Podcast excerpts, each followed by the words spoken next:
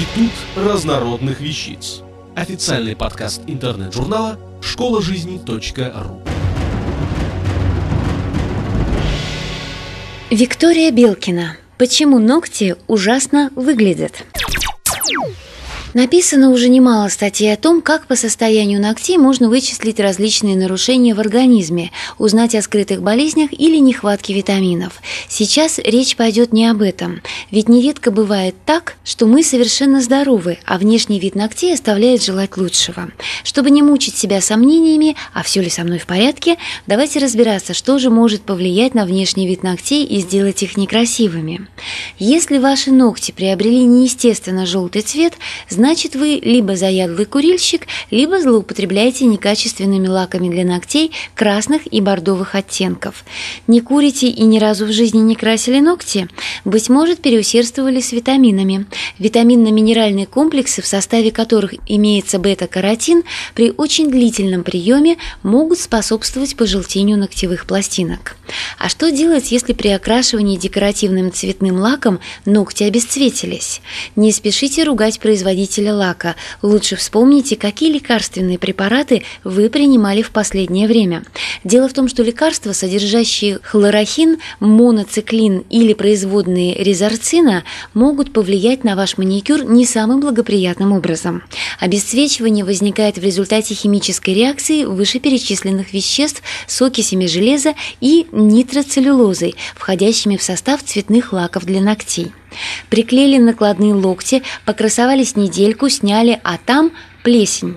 Не такое уж редкое явление, между прочим. А все дело в том, что по совету лучшей подруги вы приклеивали ногти суперклеем. Если бы вы использовали специальный профессиональный клей для ногтей и обезжирили ногтевую пластинку перед тем, как приклеить ногти, то плесень бы там точно не поселилась, хоть и держались бы накладные ногти не так долго. Суперклей при высыхании становится резиновым, и в его пористой структуре при наличии влаги руки, да и посуду мы все-таки часто моем, может завестись все что угодно. Радуйтесь, что отделались только плесенью. Ее легко спилить с поверхности ногтя мягкой пилкой. Унихолизис – отслоение свободного края кончика ногтевой пластинки от ногтевого ложа – также нередкое явление. Почему-то многие считают, что причиной унихолизиса является нехватка в организме каких-нибудь микроэлементов. Это не так. Анихолизис возникает в результате микротравмы. Возможно, вы слегка ударили ноготок или слишком сильно ткнули им куда-нибудь. А если наряду с анихолизисом вы заметили покраснение, мелкие пузырьки или воспаление в области кутикулы – Скорее всего, это аллергическая реакция на жидкость для снятия лака. Не думайте, что купив жидкость для снятия лака без ацетона, вы легко разрешите эту проблему. Абсолютно все жидкости для снятия лака, вне зависимости от наличия или отсутствия в их составе ацетона, не просто сушат ногти, но и обезвоживают глубокие слои ногтевых пластинок. Поэтому применять их чаще, чем раз в неделю, не рекомендуется. Поверхность ногтевой пластинки побелела и стала хрупкой. Нет, это не избыток кальция в организме, как принято считать, и уж тем более не грибок. Это грануляция кератина ногтевых пластинок, и виной тому злоупотребление лаками для ногтей. Грануляция кератина чаще возникает у тех, кто время от времени наносит новый лак поверх старого.